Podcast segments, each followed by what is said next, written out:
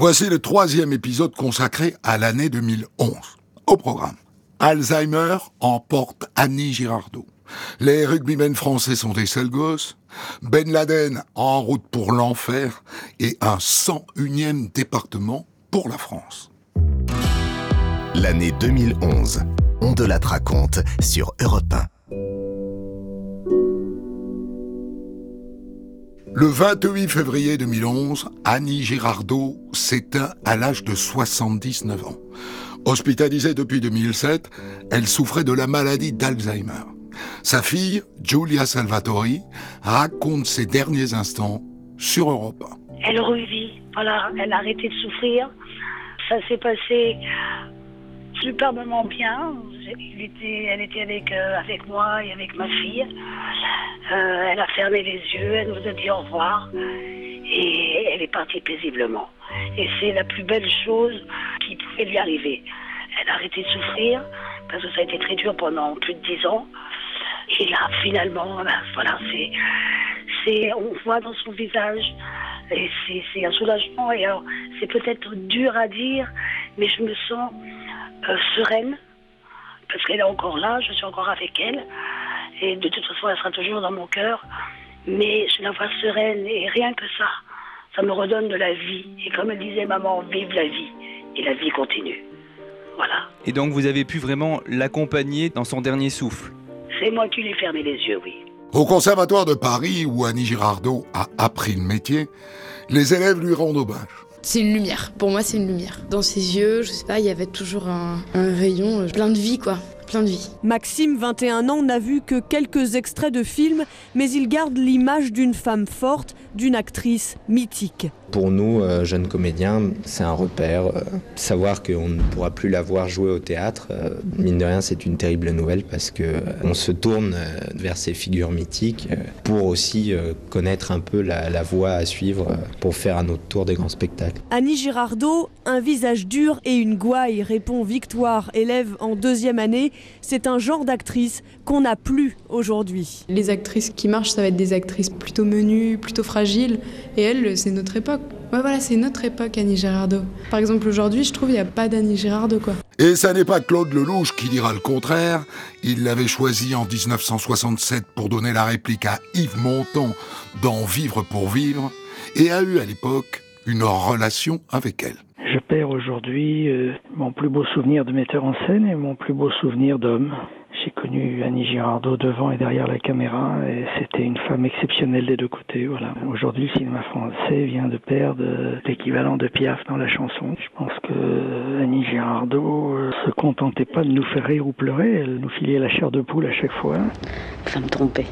Ça veut dire quoi On est tous trompés alors de toute façon? Je pensais qu'il me l'aurait dit tout de suite. Je sentais bien qu'il y avait quelque chose. Je sentais bien qu'il était mal à l'aise, que j'étais mal à l'aise.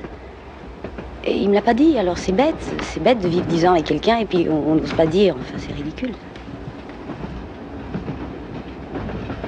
On faisait de temps en temps, mais c'était même plus faire l'amour.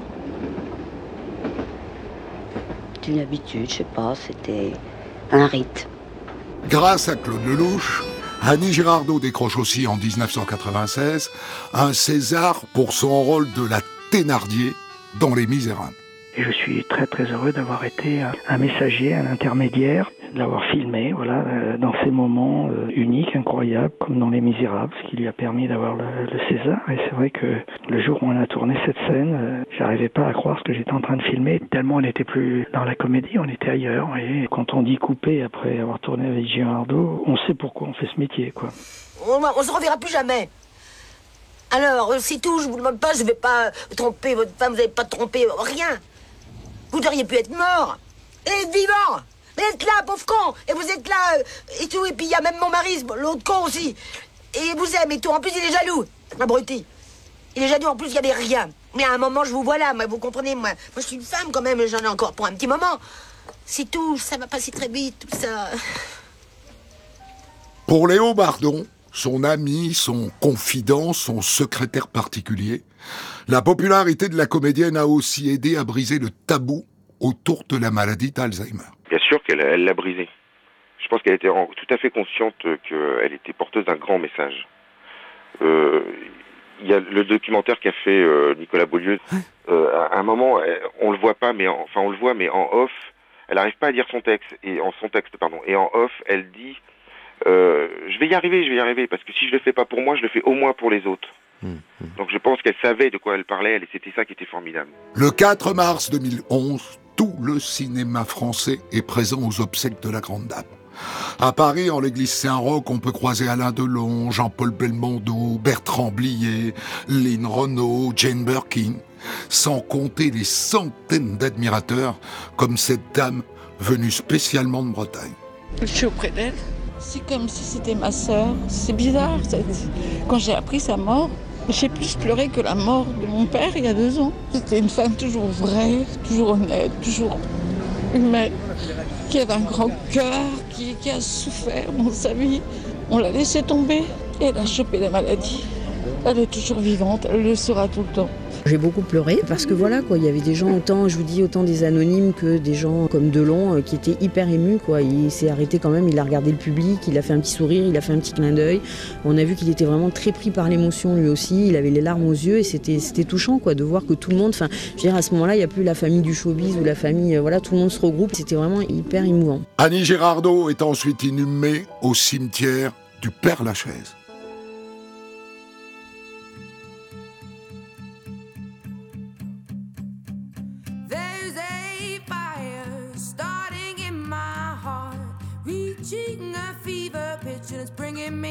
Dark. Finally, I can see you crystal clear.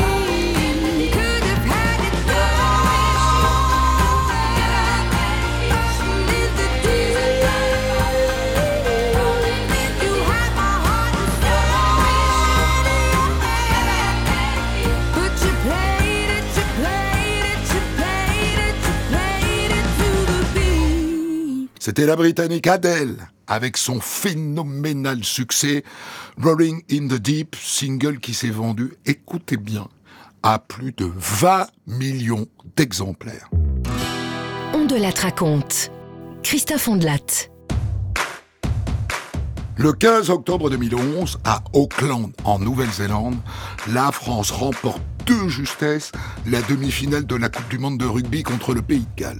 Bien voilà, hein, on reprend ce cliché du sport. Parfois, il ne faut se contenter que du résultat. Et la France s'offre sa troisième finale de la Coupe du Monde après 1987 et 1999. Une fin de rencontre digne d'un polar. Les Gallois ont laissé 14 points en route. Ils avaient toutes les clés pour gagner. Mais les Français, courageux, n'ont pas craqué. On n'a pas eu un grand match de rugby. C'est la demi-finale la plus vilaine de l'histoire, a déclaré Marc Lévremont juste après le match. Le lendemain, le sélectionneur des Bleus se dit fier de ses gars, qui ont, semble-t-il, un peu trop fêté la victoire. Marc Lièvremont a d'ailleurs revu la demi-finale et il s'est régalé. C'est ce qu'il a déclaré ce matin lors de son point presse. Malgré une victoire poussive et une domination totale du pays de Galles, il salue le courage de ses hommes. Mais selon lui, cette qualification n'est pas une fin en soi. Il espérait d'ailleurs que ses joueurs restent au calme hier soir après la rencontre à l'hôtel. Mais voilà, certains bleus ont fait le mur et sont partis boire à quelques verres dans le centre-ville d'Auckland. Marc Lièvremont n'a pas trop apprécié cette virée en ville. Mais il reste philosophe ils sont comme ça, les Français.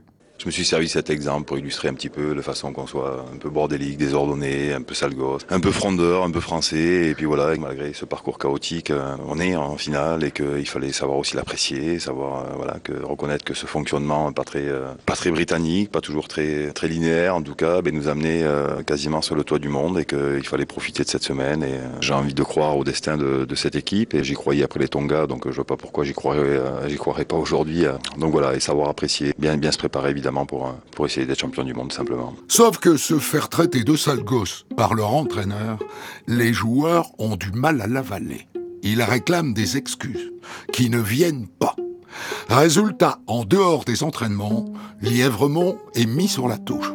Quand on vit 4 mois avec 30 joueurs, euh, on peut pas faire l'unanimité, mais ça faut pas. Je suis pas là pour être l'ami de mes joueurs, là pour les mener au bout et on l'a fait et j'espère aller un peu plus loin. Vivement que ça se termine malgré tout. Il me reste encore un peu, peu d'énergie aussi, donc je, vais tout lâcher cette semaine et je me dis que j'ai quand même euh, beaucoup de chance de vivre ces moments-là, donc il faut savoir les apprécier malgré la pression et, le stress, mais ça fait un petit moment que, c'est le cas, donc euh, voilà, on apprécie malgré tout. Je passe beaucoup de temps à, réfléchir, à penser, à apprécier. J'aime beaucoup lire aussi, donc j'ai toujours un, un bouquin pas trop loin et en tout cas je m'étais promis de ne pas trop changer, je, je crois que c'est le cas. Euh, j'ai toujours mes proches qui comptent énormément pour moi. J'ai quelques amis supplémentaires, peut-être quelques amis en moins aussi, mais ça, ça fait partie de la vie. De toute façon, quand on occupe cette fonction, euh, on peut difficilement euh, faire l'unanimité. Ça, je le savais dès le début. Et, écoutez, si on est champion du monde demain, certainement que le, regard des, gens va changer sur les joueurs, peut-être sur moi. Euh, moi, j'ai pas trop l'impression d'avoir changé. Le 22 octobre 2011, pour la finale contre les All Blacks, Marc Lièvremont ne change pas la composition de l'équipe. Ce qui lui vaut quelques commentaires. Le Sud-Africain François Piénard va même jusqu'à dire que cette équipe est la pire du mondial, provoquant bien sûr la réaction de Lièvremont. Il y, a des, il y a des gens, c'est des grands malades. Quand je vois François Piénard euh, critiquer le jeu de l'équipe de France, euh, est-ce qu'il se souvient de la façon dont il a été champion du monde Chris Ashton, qui est depuis chez lui et depuis 15 jours en Angleterre, qui se permet d'en mettre une couche. Enfin, franchement, il y a vraiment, heureusement que le ridicule ne tue pas. Enfin, c'est valable pour eux comme un certain, certain nombre de personnes. Euh, bah, J'ose espérer, mais j'en suis persuadé même qu'il y a quelques, même quelques millions de Français euh, depuis la France qui, euh, poussent et qui ont confiance en mon équipe. Et euh, moi, personnellement, euh, s'il y a bien une, une qualité que, que je respecte chez les Anglais, notamment, c'est qu'en général, ils sont aussi seuls contre le reste du monde et, et ça renforce la data- détermination et j'ose espérer que ce sera le cas pour, pour mes joueurs. À la veille du match, Europe 1 prend les conseils d'un sage, Frank Shelford. C'est un ancien joueur des Blacks devenu gérant d'un bar PMU à Clermont-Ferrand. C'est la seule équipe du monde qui veut jouer très très mal une semaine et la semaine après, battre le champion du monde ou la meilleure équipe dans le monde. C'est ça la France. Et ça fait un peu peur? Ah, tout le temps. tout le temps avec les Français. Hein. T'as jamais sûr. Pour nous, le rugby, c'est pas un sport. Hein. Nous, c'est le rugby, c'est la vie. Et je crois, si on n'a pas porté le, le Coupe du Monde cette fois, c'est de tristesse pour euh, peut-être pour un mois, peut-être plus. le deuil. Oui, plutôt ça. La finale France-All Black a lieu le 23 octobre 2011 à l'Eden Park d'Auckland. Le match est rude, fermé.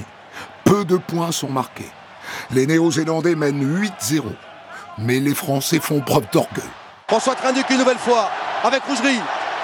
Thierry du sautoir Oui Ouais, Essai Essai pour l'équipe de France Marqué par le capitaine Thierry du sautoir Et quel François Trinduc Thierry Quel François Trinduc L'essai de Thierry du Sautoir est transformé par François Trinduc.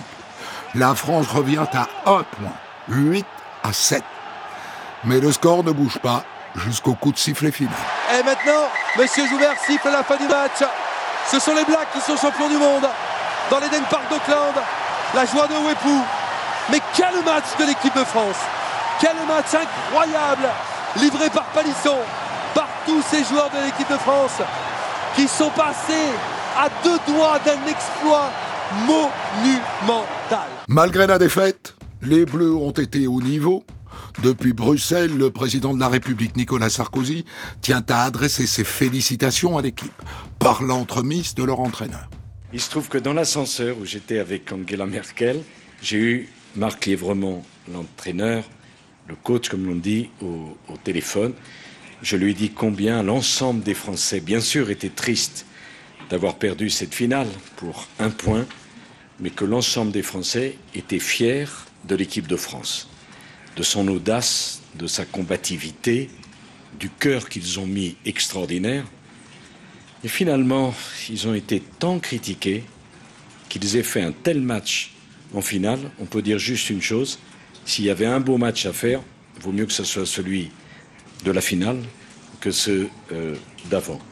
À leur retour en France, les joueurs du 15 de France ont la surprise d'être accueillis par 1500 supporters à Roissy. Des milliers d'admirateurs les escortent ensuite jusqu'à la Concorde. Moi, ce que je veux, c'est leur parler, leur, leur poser des questions, je veux leur parler, tout, voir comment est-ce qu'ils se sentent et tout, leur sensation, machin, après le match, parce qu'ils ont peut-être dû être un peu déçus, quoi. Je suis quand même fier d'eux, c'est quand même très bien ce qu'ils ont fait et tout, euh, voilà. La grande, grande, grande finale qu'ils ont fait, je pense que l'accueil est amplement mérité, avec toutes les critiques qu'il y a eu derrière. Euh, gros, gros match euh, sur ce finale, mais l'accueil est mérité, je pense. Voilà, les Bleus vont s'offrir un dernier bain de foule ce soir. Ils dînent tous ensemble et s'ils ont encore de l'énergie, vont partir dans Paris boire quelques verres demain. Après quatre mois de vie commune, eh bien ils se séparent, vont retrouver une vie normale et surtout trois jours de repos bien mérités.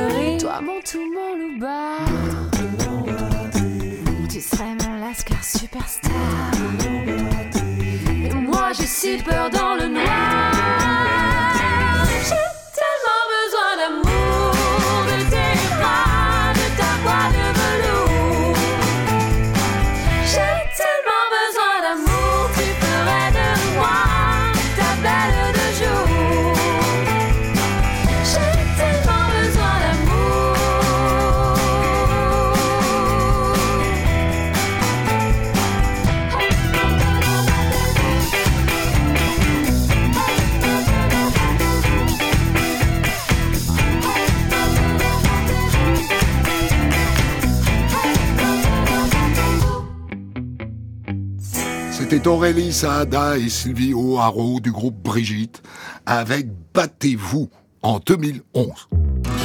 On de la raconte, Christophe Ondelatte.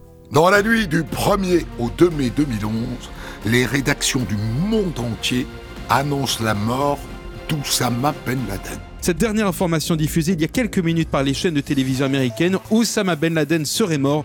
On y revient en détail à 5 heures. Depuis son arrivée à la Maison Blanche, l'arrestation de Ben Laden était une des priorités de Barack Obama. Et c'est donc lui qui l'annonce ce jour-là à la télévision. Europe 1 matin. Des scènes de liesse en ce moment devant les grilles de la Maison Blanche, les Américains par milliers dans les rues, le terroriste, le plus recherché, le chef d'Al-Qaïda, l'instigateur des attentats du 11 septembre 2001 a donc été tué. Et c'est Barack Obama qui l'a lui-même confirmé tout à l'heure à la télévision. L'opération a été menée par les Américains au Pakistan. Le président américain, l'air grave, a commencé par rappeler les attentats du 11 septembre, la fumée des tours, les victimes, le choc, avant d'annoncer la nouvelle à son peuple. Ce soir, je peux annoncer au peuple américain et au monde entier que les États-Unis ont mené une opération qui a tué Oussama Ben Laden, le leader d'Al-Qaïda et le terroriste responsable de la mort de milliers d'hommes, de femmes et d'enfants. Nous pouvons donc aujourd'hui annoncer à toutes les familles qui ont perdu un être cher que justice a été rendue. Aux États-Unis, l'annonce est un événement politique majeur.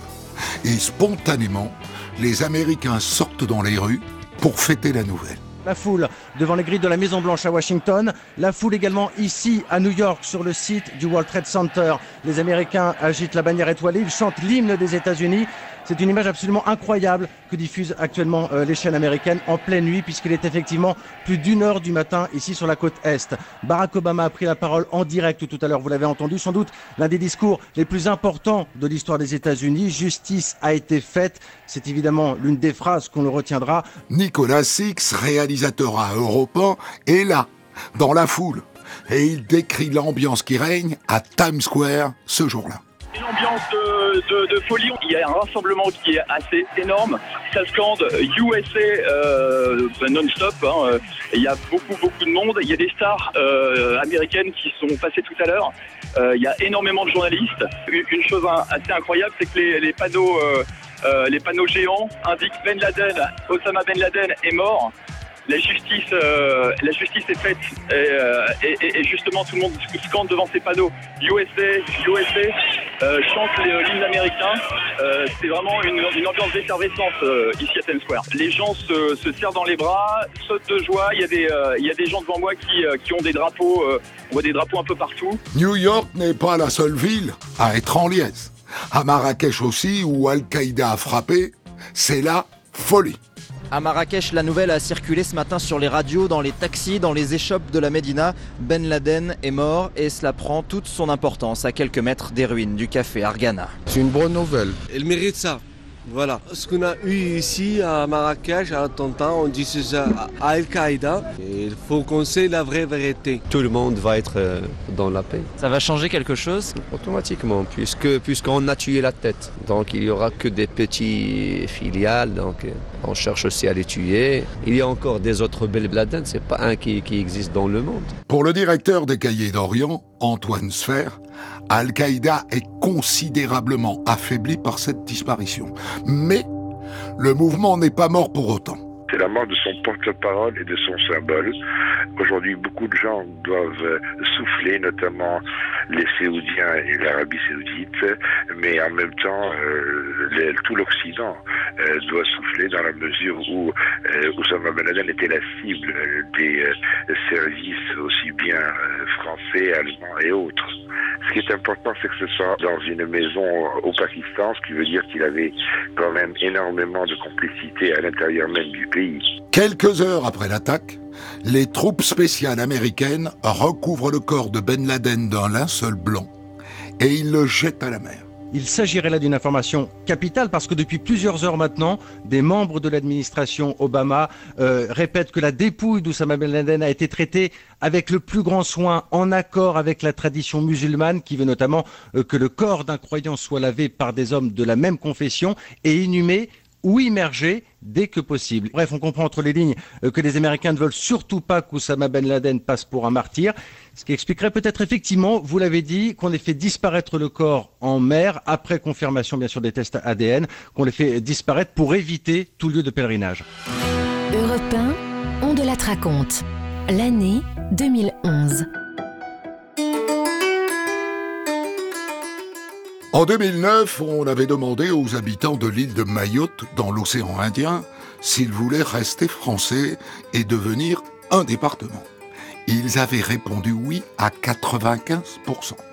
Et donc deux ans plus tard, en 2011, c'est officiel, Mayotte devient le 101e département de France. Mais le jour J, le 31 mars, tout n'est pas au point. Juridiquement, le département existe bel et bien depuis aujourd'hui, mais l'Assemblée qui devait l'officialiser n'a pas pu avoir lieu en raison d'un nombre insuffisant d'élus présents. Le vote va donc, le vote général aura donc lieu dimanche. En attendant, les habitants de l'archipel attendent beaucoup de ce nouveau statut. Il y a aussi beaucoup de choses à faire au niveau de- du service public, le fonctionnement du service public, et puis aussi au niveau de, de l'éducation, au niveau de l'aide sociale, au niveau de l'économie. Il y a beaucoup de choses qui doivent être faites encore. Je veux des Maoris qui soient comme des Guadeloupéens, Martiniquais, Réunionnais. Un développement plus rapide, je pense, hein, euh, accroître le tourisme euh, sur l'île. beaucoup de choses, mais en tout cas, ça qui se résume en sécurité, à la sécurisation de, de, de, de la population, euh, de l'éducation, de la santé, de désenclavement de, de cette île. S'ils peuvent améliorer euh, financièrement au niveau des salaires, au, voilà, au niveau aussi des, des gens âgés, je pense que ça, ça, serait, ça serait mieux. En devenant le cinquième département d'outre-mer, avec la Guadeloupe, la Martinique, la Réunion et la Guyane, Mayotte espère attirer plus de touristes. Mais les infrastructures manquent encore. Vu du ciel, Mayotte apparaît comme un confetti dans l'océan Indien. Dans cet avion en provenance de Saint-Denis de la Réunion, peu de touristes parmi les passagers. Mais nous croisons cette famille venue passer quelques jours ici. C'est la deuxième fois que ces amateurs de plongée viennent en vacances sur l'île. On est de la Réunion, on vient à Mayotte pour pouvoir euh, décompresser un petit peu et surtout pour avoir euh, des fonds marins exceptionnels. Peu de touristes, car Mayotte souffre encore de problèmes structurels. Son aéroport tout d'abord, avec sa piste d'atterrissage trop courte pour les gros porteurs et qui limite le trafic aérien.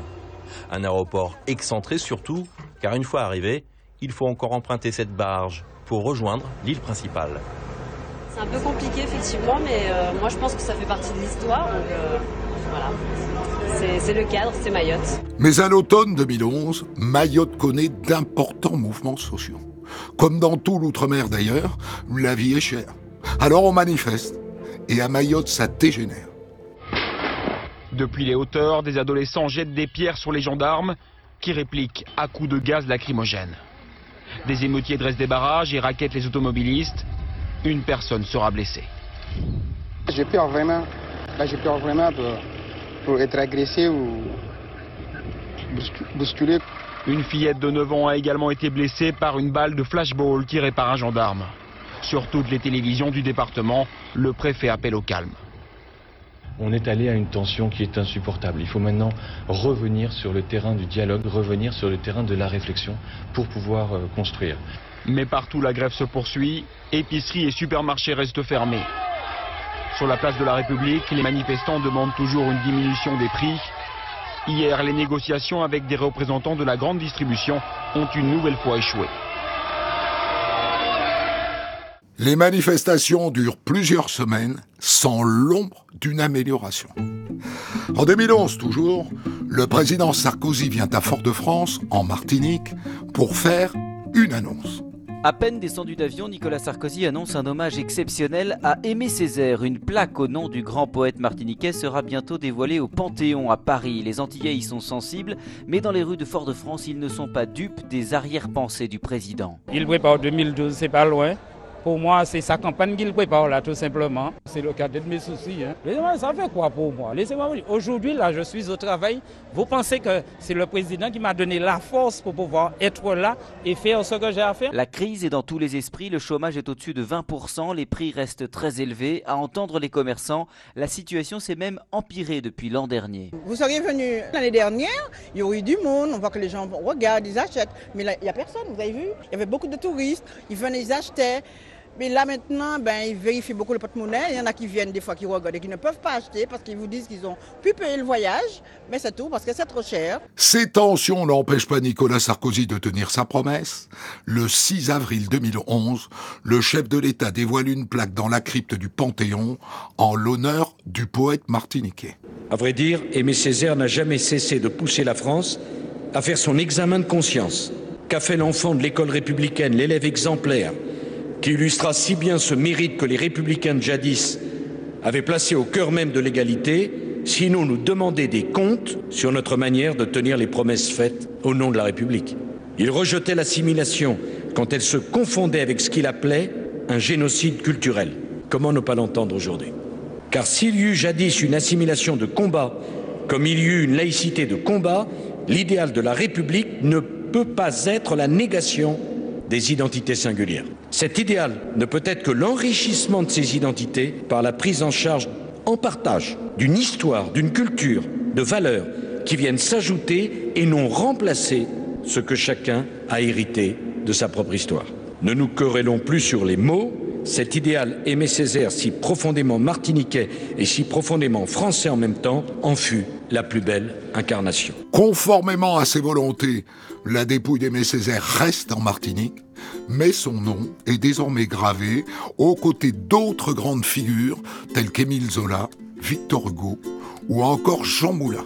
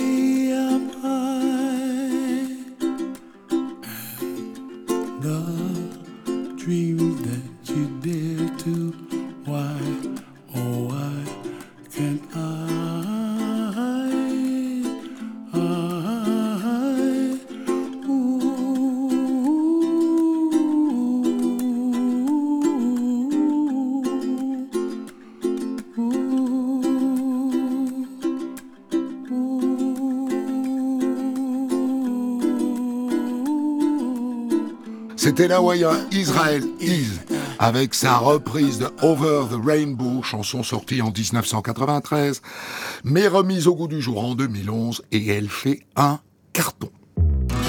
On de la raconte, Christophe Ondelatte.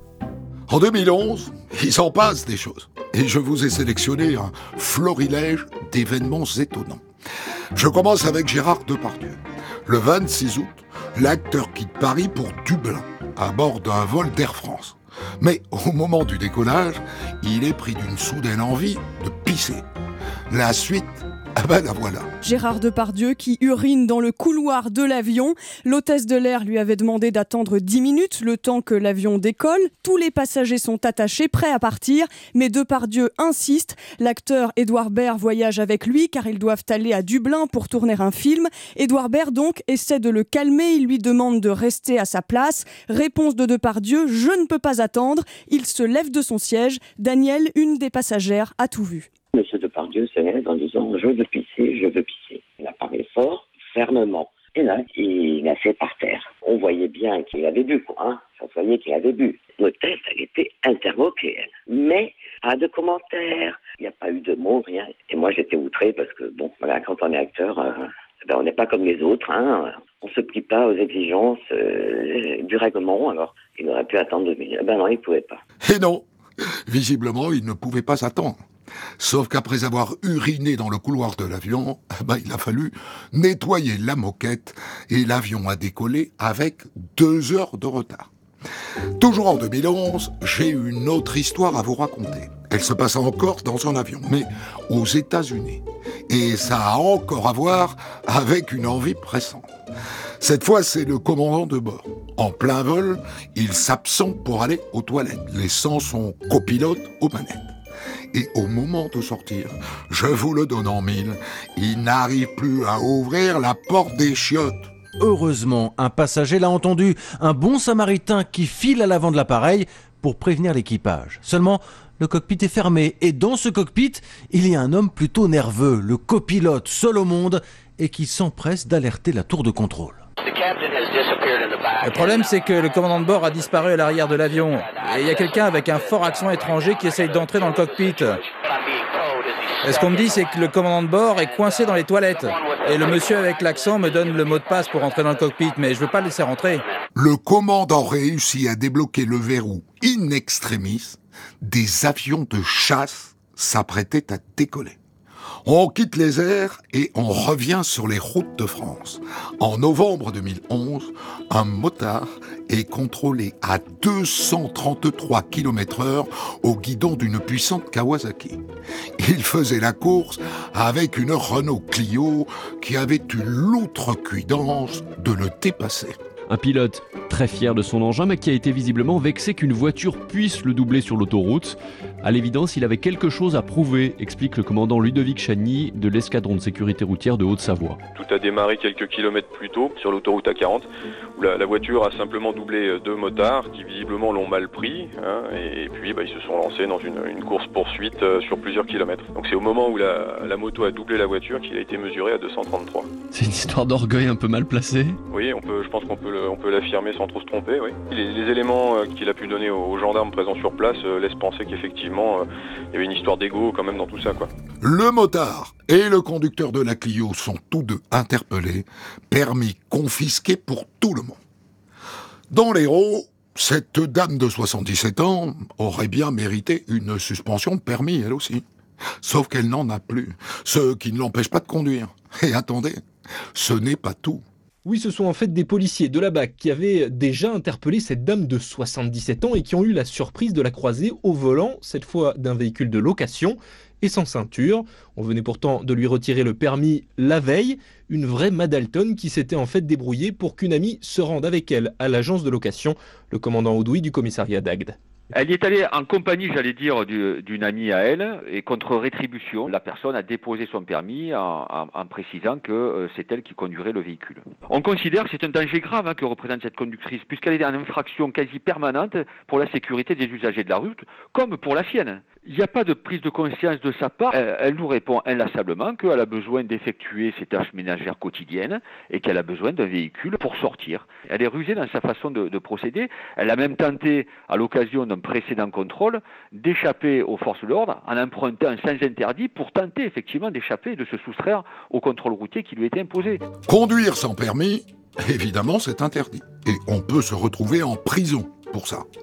En novembre 2011, le jockey Frédéric Dita a été condamné à trois mois ferme et le 20 novembre, il est autorisé à sortir pour participer à une course hippique son entraîneur, la semaine dernière, écrit une lettre au juge, une lettre pour qu'il puisse sortir de prison pendant quelques heures et faire cette course. Demande acceptée. Frédéric Dita sort de prison hier matin à 8h, mais retour obligatoire en cellule à 19h30. Toute la journée a été chronométrée, raconte son entraîneur Yann Porzier, et surprise lorsque son jockey gagne la course c'est sensationnel que ça se termine comme ça parce que bon j'avais un petit peu d'appréhension parce que bon malgré tout je dis est-ce que la pression va pas être trop forte? Puis je dis surtout sois dans une bulle hein, écoute pas toutes les conneries que tu vas euh, entendre jusqu'à la course fais comme si de rien n'était. Et il l'a prouvé l'après-midi puisqu'il a monté une course parfaite. Et finalement c'était 19h30 le dernier délai donc il avait grandement le temps de rejoindre sa cellule. Donc il est venu boire un, petit verre de champagne avec nous et il est reparti dans ses pénates. Frédéric Dita trouvera la mort sept ans plus tard au volant de sa voiture.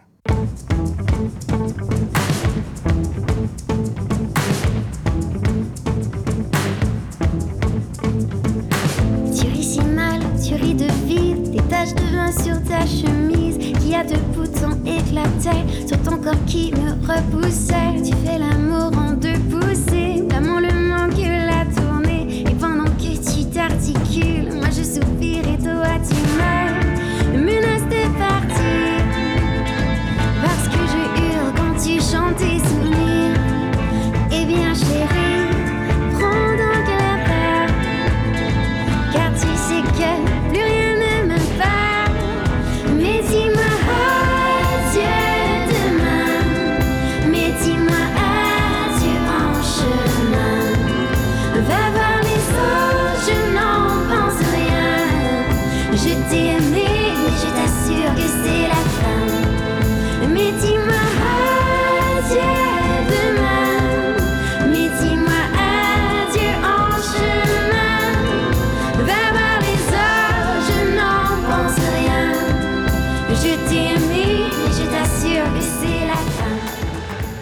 C'était la québécoise Béatrice Martin, alias Cœur de Pirate, avec Adieu en 2011. Remerciements appuyés à l'équipe des archives d'Europe 1 sans lesquelles nous ne serions rien. Sylvain Denis, la chef, Laetitia Casanova et Benoît Muckensturm. La suite de notre exploration de l'année 2011 dans le quatrième épisode. Retrouvez On de la raconte tous les jours sur Europe 1 et quand vous voulez sur europe1.fr, l'appli Europe 1, vos réseaux sociaux et vos plateformes d'écoute.